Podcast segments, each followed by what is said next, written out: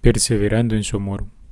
La vida cristiana ha sido concebida habitualmente como un combate espiritual, en el que movidos por la gracia de Dios vamos acometiendo diferentes batallas a fin de colaborar desde nuestra libertad con la acción del Espíritu Santo en nuestras vidas, de modo que todo nuestro ser y hacer transparente un corazón que busca configurarse con el corazón de Jesús. Nuestro anhelo de felicidad solo puede ser colmado en la medida en que imitemos a nuestro Señor, que es el modelo de la humanidad perfecta.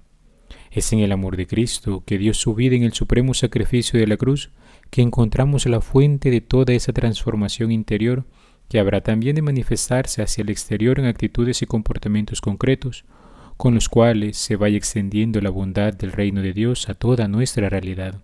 En medio de ese combate ciertamente habrá momentos de mayor o menor dificultad.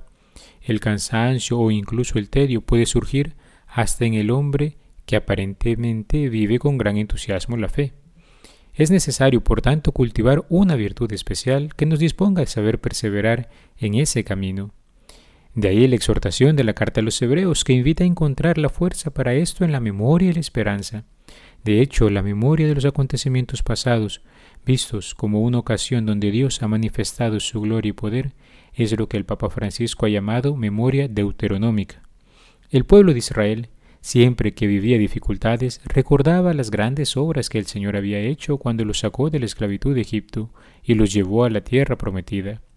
De ese modo, recordando que Dios les había bendecido en el pasado, recobraban su confianza en Él y clamaban a Él, sabiendo que podría seguirles bendiciendo en el futuro. Así la memoria les hacía abrirse a la esperanza. Del mismo modo, la herencia de la patria celeste llena de confianza el cristiano, sabiendo que los sufrimientos de la vida presente no se comparan al gozo de la gloria futura.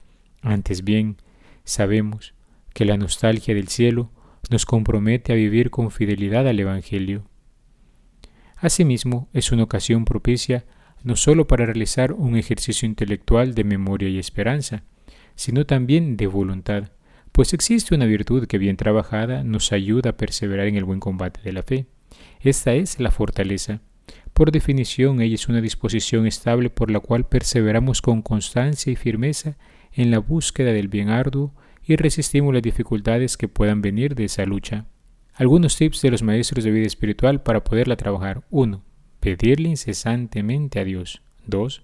Prever las dificultades que encontraremos en el camino de la virtud y aceptarlas de antemano.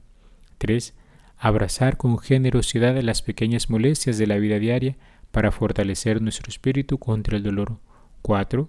Poner los ojos con frecuencia en Jesucristo crucificado. 5. Intensificar nuestro amor a Dios.